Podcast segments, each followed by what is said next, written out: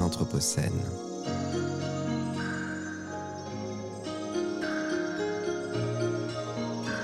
Les entretiens Anthropocène.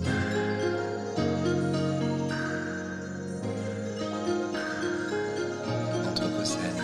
Anthropocène.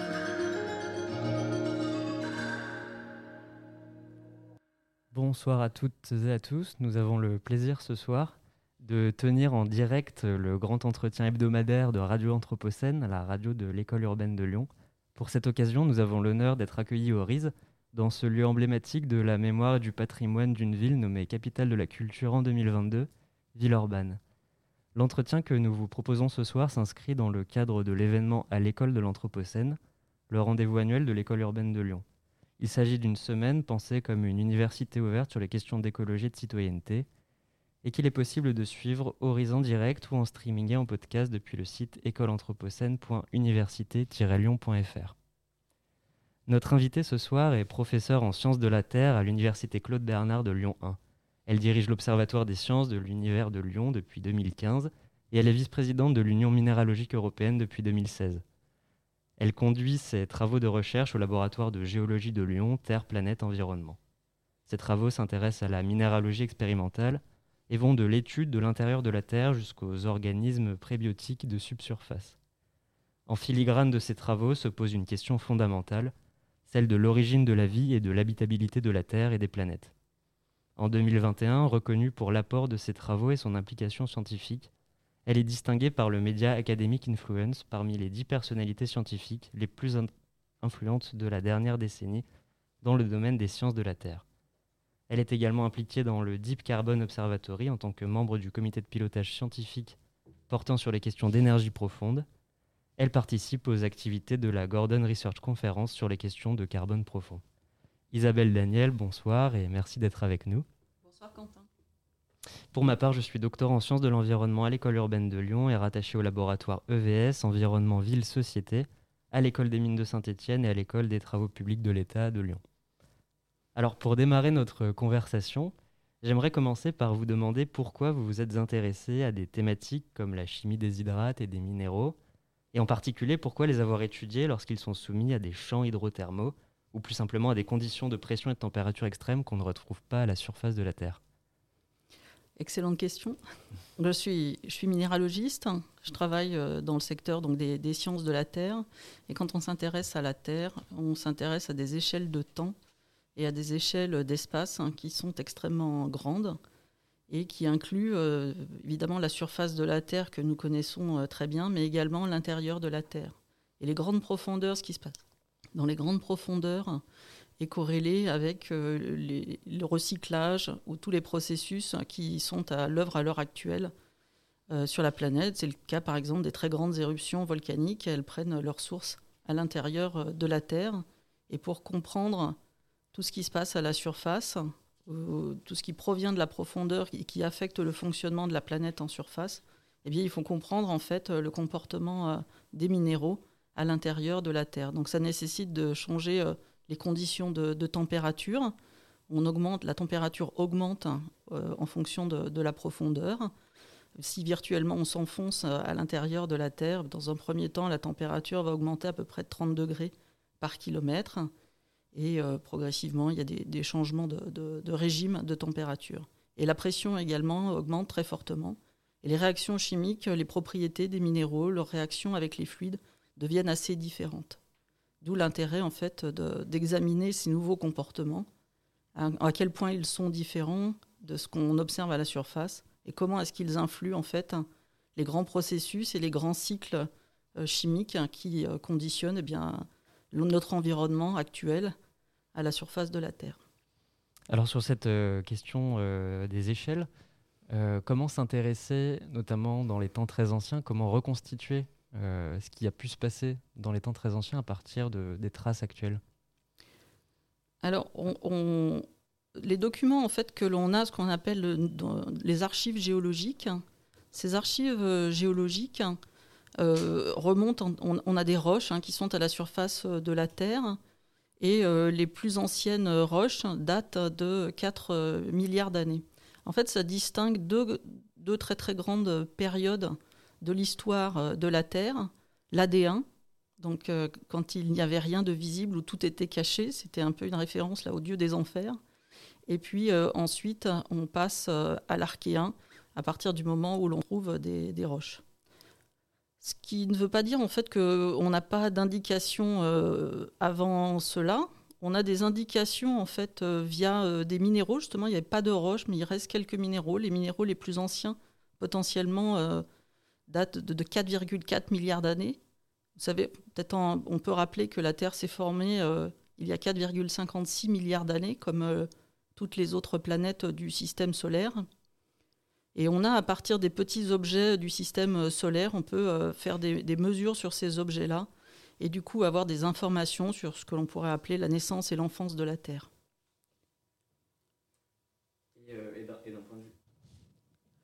Et d'un point de vue? Pratique, euh, comment, comment récupérez-vous les minéraux qui vous permettent de, de, de, reconstituer ces traces dont vous nous parlez? Alors, ces minéraux, on va justement aller les chercher dans des endroits où on sait qu'on a les roches les plus anciennes de, la Terre. Donc ce qu'on va appeler en fait euh, les roches cratoniques qui euh, ont peu évolué au cours des, derniers milliards euh, d'années. On va en trouver, je vais donner simplement quelques exemples, hein. on va en trouver en Australie, on va en trouver en Afrique du Sud, on en a également une grande abondance au Canada, au Brésil également. Et donc, à partir des cartes géologiques qui ont été dressées et euh, du travail de terrain, eh bien, on, va récupérer ces roches et par datation, euh, grâce aux isotopes radioactifs, on va aller rechercher les minéraux les, plus anciens. Ça, c'est le travail des, géologues. Moi, de mon côté, donc, euh, je m'inspire de, ce qui est découvert sur le terrain, des résultats et des hypothèses qui sont formulées par les collègues et ensuite, de mon côté, je, teste un certain nombre des hypothèses qui sont proposées en laboratoire. Je fais un petit peu de terrain parce que j'aime bien ça, mais mon activité principale au jour le jour, en termes de recherche, c'est une activité euh, de laboratoire. Et donc vous intervenez après l'étape de datation qui est euh, réalisée par les, par les géologues Oui, moi je m'attache euh, effectivement à partir des, datations, des modèles, des informations qu'ils qu'ils arrivent à obtenir des, minéraux, ils formulent des hypothèses, des scénarios. Et euh, l'objectif, c'est de tester au moins certaines parties de, ces scénarios en, laboratoire. Et donc, en général, on n'utilise pas les, minéraux qui sont précieux et qui ont été collectés sur le terrain, puisqu'ils sont, ils sont rarissimes, donc ils sont vraiment précieux. Ils sont étudiés éventuellement, ils, vont ensuite dans des collections euh, pour euh, bah, conserver cet archivage pour les futures générations. Moi, je travaille sur ce qu'on appelle des, modèles, euh, des modèles expérimentaux. On parle souvent des modèles numériques, mais on peut avoir des modèles analogiques ou des modèles expérimentaux. Alors, quelle différence faites-vous entre les modèles expérimentaux et les modèles euh, ou analogiques et les modèles euh, numériques? Donc un, modèle numérique, on va prendre en fait un certain nombre de, lois physiques ou, chimiques et on va en fait les transformer dans, un, dans un, code numérique pour euh, suivre, par exemple, euh, c'est très approprié pour suivre l'évolution au cours du temps. Dans un modèle analogique, on va aussi souvent suivre euh, l'évolution au, cours du, au cours du temps. je pense par exemple au modèle tectonique, avec des lois rhéologiques qui sont peut-être parfois difficiles à, transférer, à, à, translater dans des équations qui tournent dans des, dans des, codes. Donc on peut faire des modèles numériques, des modèles analogiques qui, et tous ces modèles, en fait, se renseignent les uns les, autres. Et donc, euh, les modèles euh, expérimentaux, ils permettent, en fait, euh, en plaçant les, objets ou les échantillons dans, des conditions précises, hein, qui sont contrôlées, du coup, par le, chercheur ou la chercheuse, de se mettre dans des conditions et de mesurer, d'observer les propriétés de, la matière dans ces conditions-là. Et donc, comment donc on, parlait des échelles tout au début. Euh, les modèles numériques sont davantage des modèles d'échelle, euh, enfin l'échelle de la, planète dans son ensemble, quand les plaques bougent. On a ce genre, on a ce genre de modèles-là, mais on a aussi par exemple des modèles, en, minéralogie, en cristallographie, et en particulier on va les utiliser pour atteindre des conditions qu'on n'arrive peut-être pas à réaliser au laboratoire, des conditions de pression extrêmement euh, élevées, qui sont peut-être plus difficiles à obtenir en, en laboratoire ou des, conditions de température extrêmement élevées qu'on aurait du mal à reproduire euh, au laboratoire. Et aussi, du coup, on, on, fait ces choses-là aussi parfois en parallèle, numériquement et expérimentalement, bien pour valider euh, euh, les, résultats. Vous savez très bien que dans la démarche scientifique, il est essentiel en fait de pouvoir contrôler indépendamment les, résultats qui sont obtenus de façon à avoir une validation. Je pense que c'est quelque chose qui est important toujours de, rappeler surtout quand on est dans des périodes où parfois le résultat scientifique euh, peut être contesté. Et alors comment vérifiez-vous vos, hypothèses concrètement? Par quels protocoles expérimentaux? J'ai pu voir que vous aviez euh, publié des articles qui faisaient mention de certaines méthodes comme l'utilisation de synchrotrons ou de spectroscopie Raman ou encore X-ray fluorescence mapping. Donc euh, quelles sont un peu ces méthodes? Et vous, vous êtes à l'échelle minéralogique voilà, donc moi je travaille souvent à l'échelle de, minéralogie ou minéralogique et souvent en fait dans des, petits réacteurs qui me permettent de simuler les conditions de pression et de température à l'intérieur des corps planétaires, de la Terre par exemple, la Terre en étant, en étant un. On utilise en fait euh, ce que l'on appelle, pour aller dans des conditions un petit peu profondes, ce qu'on appelle les cellules en enclume diamant. Donc c'est deux, deux, petits euh, diamants gemmes euh, qu'on met en opposition et qui sont euh, coupés sur l'une de, leurs faces. Et à l'intérieur, euh, entre les deux, en fait, on, peut placer notre échantillon. Ça peut être un minéral, mais ça peut être du liquide également. Pour juste pour vous donner un ordre d'idée de la taille, on est euh, sur une, dimension qui est inférieure à celle d'un cheveu. Et c'est pour ça qu'ensuite, pour analyser en fait ce qui se passe dans ce micro-réacteur, on a besoin de faisceaux lumineux extrêmement puissants et surtout extrêmement focalisés. Au laboratoire, on va pouvoir le faire par exemple avec des lasers. Euh, si on veut utiliser euh, les rayons X, dans ce cas-là, compte tenu de la petite taille des échantillons et de, la brillance dont on a besoin, à ce moment-là, on va travailler effectivement sur euh, les facilités nationales ou internationales qui émettent des rayons X par source synchrotron.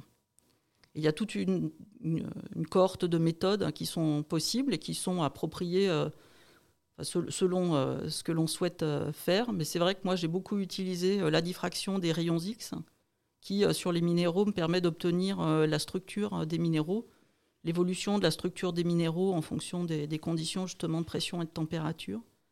Et en utilisant en fait la fluorescence des rayons X, toujours induite hein, par les rayons X le produit par le synchrotron, eh bien, ça nous permet en fait d'avoir la chimie du minéral. Et euh, du coup, là, on a effectivement tout ce que l'on a besoin de savoir pour définir un minéral, c'est à, savoir en fait sa structure, son organisation euh, périodique tridimensionnelle, et puis euh, sa chimie. Et donc, on peut comme ça voir l'évolution de la chimie en fonction des conditions, en fonction du temps. On peut aussi faire des mesures dites cinétiques en fonction du temps. Certes, au synchrotron, c'est toujours des durées qui sont courtes, hein, c'est inférieur à, à, la journée. On n'est pas tout seul, donc il faut laisser de la place aussi pour les autres. Oui, donc vous êtes vraiment euh, minéralogiste, mais à l'interface entre différentes sciences, optiques, euh, physique quantique. Alors pas de la physique quantique nécessairement, ce qui me concerne, mais euh, il faut bien voir en fait que toute la matière dans laquelle qui nous environne, on peut soit l'appréhender d'une manière utilitaire comme vous et moi et tout le monde le fait quotidiennement, mais on peut aussi aller questionner sa, nature, sa structure. Par exemple, si on prend un verre hein, qui contient de l'eau, eh ben, évidemment, ça va être un objet utilitaire pour nous, mais on va se poser la question de sa chimie. Quelle est la chimie la plus appropriée pour le faire le plus facilement, pour qu'il dure le plus longtemps, sans cristalliser? Et tout ça, donc, euh, il y a à la fois un aspect, euh, il peut y avoir un aspect science de la Terre, même sur le verre dans lequel on boit, et il y a aussi un aspect science de la matière. Et vous qui commencez à avoir du, recul sur votre discipline depuis 30 euh, ans au moins, que, que diriez-vous de l'évolution des méthodes et, est-ce que les méthodes scientifiques qui existent actuellement ou les protocoles expérimentaux euh, qui donc croisent différentes disciplines, physique, optique et minéralogie vous concernant, euh, est-ce qu'elles sont aussi à l'origine d'hypothèses nouvelles Ou est-ce que ces méthodes ont été construites pour répondre à des hypothèses qui se posaient? Quelle est un peu l'interaction entre l'avancée scientifique qui conditionne le développement de méthodes nouvelles ou au contraire l'apparition de nouvelles méthodes qui posent de nouvelles questions scientifiques le, rayonnement synchrotron existe depuis, euh, depuis très longtemps, hein, euh, depuis, les années, euh, depuis les années 50. Hein. C'était une grande révolution pour l'utilisation des, rayons X. Hein. Les premières utilisations des rayons X, je vous rappelle, c'était pour faire des radiographies du bras ou de la main quand on avait eu un, accident. Et puis progressivement, elles sont devenues de plus en plus précises. En ce qui concerne dans le domaine des sciences de la Terre, ça, permet, vraiment d'aller sonder des échelles toutes petites et de comprendre en fait des réactions aux interfaces qu'on ne comprenait pas nécessairement précédemment. Ça permet également de mesurer en temps réel euh, les évolutions euh, de l'état euh, redox, hein, donc du degré d'oxydation ou de réduction des éléments au cours des réactions. Par exemple, sur toute la, structure des corps planétaires, il y a beaucoup il y a eu toujours en fait un, dialogue entre la question qui se posait d'essayer d'aller investiguer les propriétés de la matière et leurs formes, et les formes de la matière aux conditions des intérieurs planétaires, et en parallèle, du coup, développer les méthodes euh, expérimentales qui permettent en fait de descendre de plus en plus profond dans ces conditions-là. Donc l'un a nourri euh, l'autre. C'est-à-dire que si on sait que ça marche, euh, on peut, ça vaut le coup d'investir pour aller pour aller plus loin. Donc ça se fait étape étape par étape. Et j'aimerais vous entendre maintenant sur les, conclusions de, vos travaux. Euh, notamment sur euh, la, question des conditions de la vie, alors sur Terre ou sur d'autres planètes, euh, peut-être c'est différent selon le, corps qu'on regarde. notamment, on a, on a beaucoup remis en avant assez récemment les travaux de James Lovelock sur l'hypothèse Gaïa, donc, qui, lui met en avant comme condition de, la vie, en tout cas dans sa méthode pour, mettre en avant ces conditions, il regarde la composition des, atmosphères. Et euh, ce qu'il dit, c'est que quand on n'a pas un équilibre euh, thermodynamique, enfin quand les gaz ne sont pas à l'équilibre thermodynamique, c'est que potentiellement il y a quelque chose de vivant et d'organique qui déséquilibre euh, les équilibres thermodynamiques. Et donc dans ce déséquilibre, il voit les, en tout cas un indice de, vie possible sur des exoplanètes. Alors vous, donc on n'est pas à cette échelle, on n'est pas sur ce type de, réaction. Donc quels sont les indices qui je ne sais pas même si c'est une question qui se pose, mais qui, permettrait de déduire euh, l'existence de vie? En tout cas, comment, à partir de votre discipline et, des méthodes qu'on a évoquées, vous parvenez à, aborder cette question des conditions d'existence de la vie? Alors moi, c'est vrai que j'ai une vision euh, qui, est basée sur euh, ce que l'on connaît à l'heure actuelle sur la Terre, ou en tout cas les, éléments, les archives dont on dispose sur, sur la Terre. Et euh, même si on peut fabriquer des formes de vie extrêmement différentes, des formes de vie par exemple chimiques, j'entends vraiment de formes de vie au sens le plus large, hein. c'est-à-dire avec la possibilité de, de, se propager, de se multiplier, euh, de commettre les petites erreurs qui permettent euh, l'évolution. Il, existe en fait des formes mathématiques, des formes chimiques. À l'heure actuelle, ce que l'on recherche, c'est les formes de vie, en tout cas que l'on connaît sur Terre et qui tout en fait euh, repose sur une chimie qui est extrêmement particulière, à base de, carbone, d'azote, d'hydrogène, d'eau, euh, un petit peu de, phosphore euh, également. Il y a aussi tout, pas mal d'autres éléments, bien entendu, mais et surtout en fait la présence d'eau liquide. Donc ça, ça reste un, critère pour nous pour travailler sur, par exemple, sur l'émergence de la vie. On pense, par exemple, justement à partir de l'étude de la minéralogie, qu'il pouvait y avoir de l'eau, ou en tout cas un système géodynamique qui nécessitait de, l'eau il, y a près de 4,4 milliards d'années euh, sur la Terre.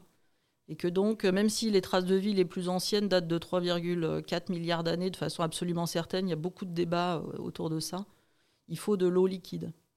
Mais il y a quand même un paradoxe, c'est que quand on a de l'eau liquide des milieux dilués, en fait, on n'arrive pas à compacter euh, les molécules euh, dont on sait qu'elles euh, forment la vie aujourd'hui. Je pense par exemple aux, acides amidés ou aux, nucléotides. Donc moi, c'est là-dessus que je, travaille essentiellement, d'essayer de voir en fait quelles sont les conditions dans lesquelles on peut arriver à partir d'une chimie un peu, simple, mais à partir du moment où on a aussi ce qu'on va appeler ces briques élémentaires, quelles sont les conditions les plus favorables pour qu'elles soient assemblées? Mais je suis assez d'accord en fait avec euh, cette hypothèse qui fait que à l'heure actuelle, par exemple, euh, sur la Terre, c'est sûr qu'on a une atmosphère qui n'est pas à l'équilibre avec, une, avec notre Terre si notre Terre euh, n'avait pas, d'activité pas d'activité géodynamique et pas de, biologie. La petite limite, la limitation quand même que, que je, mettrais, c'est qu'on peut quand même avoir des planètes avec une activité géodynamique hein, et donc une interaction entre l'atmosphère et, euh, l'intérieur des, corps planétaires, sans que peut-être pour autant on atteigne euh, l'équilibre. Donc c'est évidemment un indice, mais dans le cas de la vie, en fait, on arrive rarement à établir la présence de vie ou le développement de la vie à partir d'un seul indice. C'est quelque chose qui, c'est des travaux qui sont en cours, qui sont assez importants dans la communauté, qui visent, qui montre en fait progressivement au fur et à mesure qu'on a de plus en plus d'exemples et de, collègues par exemple qui ont il y a une espèce de, chasse au trésor, hein, si je puis dire, d'essayer de trouver les formes de vie les plus anciennes dans le champ, euh, dans le champ paléontologique, euh, à la surface de la Terre, dans tout l'enregistrement des, roches qui sont présents, et avec euh, beaucoup d'écueils finalement, puisque un certain nombre de ces objets qui sont décrits sont soit plus récents, euh, soit très anciens, mais finalement euh, ne sont pas nécessairement euh, biologiques. Et le consensus à l'heure actuelle, c'est qu'il faut quand même un certain nombre d'éléments pour vraiment prouver qu'on a affaire à une trace de vie très ancienne. Et c'est pour ça qu'on a un décalage entre le moment où on pense que la planète est devenue habitable, probablement vers, aux alentours, on pourrait dire peut-être, en tout cas plus récemment que 4,4 milliards d'années, il y avait de l'eau liquide à la surface de la Terre. Mais il se passe quasiment un milliard d'années entre ce moment-là et le moment où on a de façon certaine des traces euh, d'organismes. Donc quand on voit que même sur la Terre, avec tout l'enregistrement que l'on a et toutes les méthodes analytiques que vous venez de, décrire, expérimentales et analytiques, on n'arrive finalement pas à mettre le doigt exactement sur les premiers organismes et, euh, les formes les plus anciennes euh, de vie, il faut rester un petit peu euh, modeste et ça va pas être si facile d'aller les rechercher euh, sur des exoplanètes. Ça ne veut pas pour autant dire qu'il ne faut pas le faire, hein, puisque, comme je l'ai dit, il y a quand même une, démarche toujours qui est importante, hein, c'est de faire, euh, d'avoir une démarche pas après pas.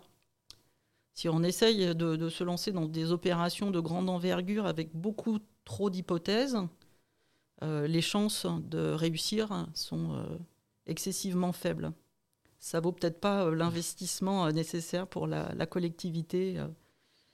Voilà, c'est un point de vue qui est assez, personnel, mais il est quand même aussi partagé par pas, mal de, pas mal de gens. Oui, parce que le discours, c'est aussi d'aller apprendre ailleurs des choses qui pourraient nous éclairer sur Terre.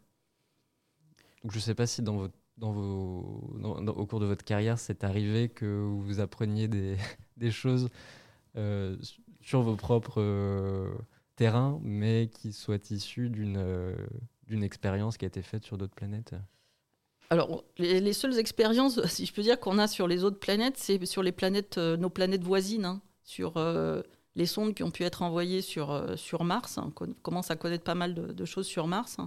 et un petit peu sur, sur Vénus également, même si c'est un petit peu moins facile de, par l'atmosphère extrêmement épaisse de, de Vénus. Mais Mars, c'est extrêmement intéressant puisque on parlait justement des conditions d'apparition de, la vie. Mars, c'est quelque part euh, une, euh, une capsule temporelle de, la Terre. Il y a 3, euh, les, terrains aux alentours de 3, entre 3 et 4 milliards d'années. Donc ça nous renseigne, à l'heure actuelle, c'est difficile de chercher les conditions d'origine de la vie, des endroits où il n'y a pas de vie, puisque par définition, la Terre est habitée très très largement par évidemment les, êtres humains que nous sommes, puisqu'on est là pour discuter, mais il y a également de très très très nombreuses euh, formes de vie. Sur Mars, à la surface, euh, pour le moment, on n'en a pas trouvé. Et Mars, en fait, du fait que l'eau euh, est disparue,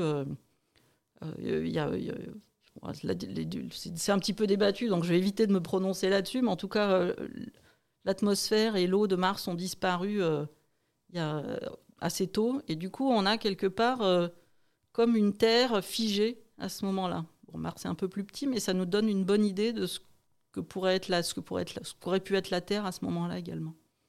C'est intéressant votre, votre définition de l'habitabilité comme euh, précondition à, l'existence de la vie. Et justement, dans ce passage entre l'habitabilité et la vie, on ne sait pas exactement par quel mécanisme et quels assemblages, exactement quelle suite de mécanismes et d'assemblages on parvient de, l'un à l'autre. Euh, d'autant plus dans une perspective anthropocène où on se demande si la Terre va rester habitable pour euh, les activités humaines telles qu'on les a entreprises depuis, disons, l'Holocène, depuis l'expansion rapide et massive du genre humain. donc sur ces questions justement d'habitabilité à l'époque anthropocène, quelle est votre vision, vous qui avez une, un, spectre très large à la fois d'échelle et, de temps. Est-ce que ça ne, ça ne vous fait pas déconsidérer le moment, la gravité du moment actuel euh, puisque votre euh, vision de l'habitabilité est bien différente de celle qu'on entend lorsqu'on évoque euh, l'Anthropocène? Bah, par définition, quand on parle de l'Anthropocène, on parle d'une vision de l'habitabilité anthropocentrique. Et donc, c'est toute cette question, effectivement, on a l'homme, de par son développement industriel, et, a, beaucoup impacté l'environnement. Maintenant, on a des difficultés à gérer bah, l'impact de cet environnement sur le développement de nos sociétés. Euh, en revanche, la question se pose très différemment quand on parle de l'environnement vraiment en grand, à, une échelle de temps euh, plus grande. Donc euh, l'Anthropocène, c'est dit quand les gens disent oh, mais la Terre n'est plus, la terre n'est plus habitable, la, terre est, la Terre est habitable. Il quelque part, il ne faut pas s'inquiéter pour la Terre en tant que système d'environnement et, et, géodynamique, de par son volume, de par les mécanismes qui sont en jeu la Terre a connu des crises bien plus importantes encore que celles dont, on est en train de parler avec, euh, à l'Anthropocène. Mais euh, l'ampleur des phénomènes naturels euh, change en fait le visage de la Terre de façon permanente, mais sur des échelles de temps très longues. Donc la, Terre va, la Terre va évoluer. Toute la question en fait, c'est comment est-ce que nous, on veut... Enfin, quel est l'impact, quel est le degré d'impact euh, que l'on envisage d'avoir sur, euh, sur notre planète dans le milieu qui nous, qui nous environne. Parce que de la vie, on, a, on en voit, on voit, les, on voit les oiseaux, on voit euh, toutes les fleurs, etc. Mais la quantité de, micro-organismes et la variété de micro-organismes qui, habitent en fait la Terre en surface, dans les sols et en subsurface, est, gigantesque. Pour vous donner, c'est plus, le, nombre de microbes qui vivent dans ce qu'on appelle donc toute la biosphère, donc pas juste celle de la surface, c'est plus d'un million de fois le nombre d'étoiles que l'on connaît dans l'univers. Donc euh, la vie est foisonnante euh, sur Terre. Nous, évidemment, nous sommes très focalisés sur nous-mêmes, ce qui est tout à fait compréhensible. Mais voilà, mon rôle en tant que géologue et euh, travaillant sur, sur la planète, sur les temps longs, c'est évidemment de, prendre beaucoup de recul par rapport à ça et d'expliquer que la Terre a son, son, propre, son propre timing, son propre agenda, si je puis dire. Un agenda géologique. Et il se passera toujours des choses, des très grandes éruptions euh, volcaniques, euh, des tsunamis, les plaques qui vont inexorablement continuer à bouger, parfois bah, très dispersées comme dans la situation actuelle. Dans quelques centaines de millions d'années, elles seront probablement regroupées, ce qui crée ce qui a une influence très très forte évidemment sur, sur le climat. Donc il y a, et puis bon, il y a les paramètres euh, solaires bien entendu qui changent les choses à, plus petite échelle, de l'ordre de, quelques milliers à quelques centaines de milliers d'années. Donc c'est toutes ces échelles de temps en fait qui sont imbriquées. Là, nous on regarde sur ce qu'on a fabriqué là depuis déjà un peu plus un peu plus d'un siècle et demi, et euh, c'est vrai qu'on est allé très très vite hein, euh, sur l'impact de, de, notre planète et et là, on ne sait plus très bien comment nous, en fait, on va réussir à, gérer l'environnement dont, on a, dont on a besoin. Mais c'est des questions qui sont un peu différentes quand même. Oui, complètement. Votre, votre perspective est bien différente. Alors, comment faites-vous école de, de cela et Comment concilier à la fois un impératif qui est proprement anthropocentré et une vision euh, relativiste euh, où effectivement les conditions de vie perdureront sans doute, même si la forme de vie humaine, elle, ne perdurera pas. Euh, donc, comment saisir ces deux enjeux qui sont vraiment différents, le prendre soin de, l'humain et le prendre soin de la Terre qui n'en a pas besoin en fait le prendre soin de l'humain, je pense que c'est ça. Là, on rentre en fait dans un autre champ qui est euh, d'autres sciences que les sciences de la Terre, c'est les sciences, les sciences sociales, les sciences humaines et, sociales, et comment est-ce qu'on on appréhende nos, nos sociétés parce que c'est des questions qui sont un peu différentes. Et alors là, mm. je suis beaucoup moins compétente pour en parler. Oui, qui sont bien différentes en effet, mais qui peuvent être éclairées euh, à l'aune de, de, vos, de, vos, réflexions. Et ce ne sont pas des réflexions qu'on a l'habitude euh, d'entendre. Non, tout à fait. Ce qui ne m'empêche pas, par exemple, moi, je suis très impliquée dans un certain nombre d'initiatives, euh, même dans l'espace académique. Peut-être vous avez entendu parler de cette initiative Ma en 180 minutes. Donc j'y ai participé plusieurs fois parce que je pense que c'est un bon exercice pour arriver à voir comment on peut euh, minimiser notre empreinte la réalisation des bilans de, de, gaz à effet de serre de nos communautés, etc. C'est quelque chose qui est extrêmement important. Mais pour pouvoir le faire, il faut aussi avoir le background scientifique dont on est en train de parler sur la compréhension en fait du fonctionnement de l'atmosphère euh, qui est beaucoup plus rapide elle, que les temps géologiques, mais qui nécessite en fait, c'est une formation qui est assez similaire euh, et qui parfois est partie intégrante de la formation en sciences de la Terre. Donc je participe aussi à ça dans euh, mes activités de, formatrice, si je puis dire, d'enseignante. Isabelle Daniel, je vous remercie pour cet entretien et cette discussion que nous avons eue. Donc l'entretien est désormais terminé. Vous pouvez retrouver en podcast sur le site écoleanthropocène.université-lyon.fr cet entretien et euh, vous pouvez retrouver également tous les entretiens qui, euh, qui vont se succéder durant cette semaine. Merci.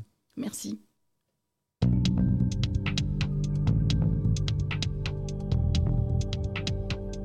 Les entretiens Anthropocène.